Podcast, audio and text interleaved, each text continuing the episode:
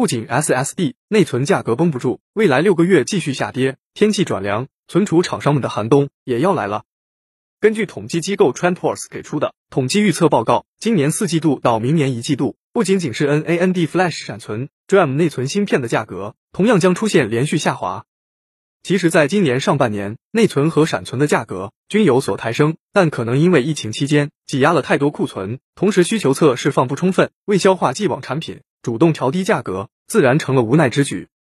可以看到，四季度内存均价的跌幅在百分之十左右，明年第一季度最多百分之五。至于闪存，四季度下滑百分之十左右，明年一季度则会继续降低百分之十到百分之十五。另外，年底前。DDR5 内存量产品应该会开始少量进入市场，但仅限服务器领域，消费级还缺乏处理器、主板的配套支持。